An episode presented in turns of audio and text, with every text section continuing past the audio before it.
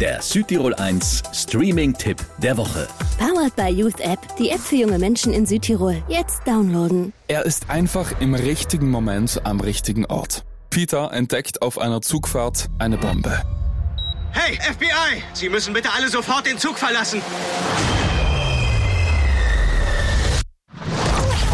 Er rettet hunderte Menschen und er steigt auf. Aus dem FBI-Agenten wird ein Night Agent. Zumindest kommt er in die Telefonzentrale dieser Spezialeinheit und diese Leitung klingelt eigentlich so gut wie nie. Eigentlich. Das Telefon klingelt nur selten.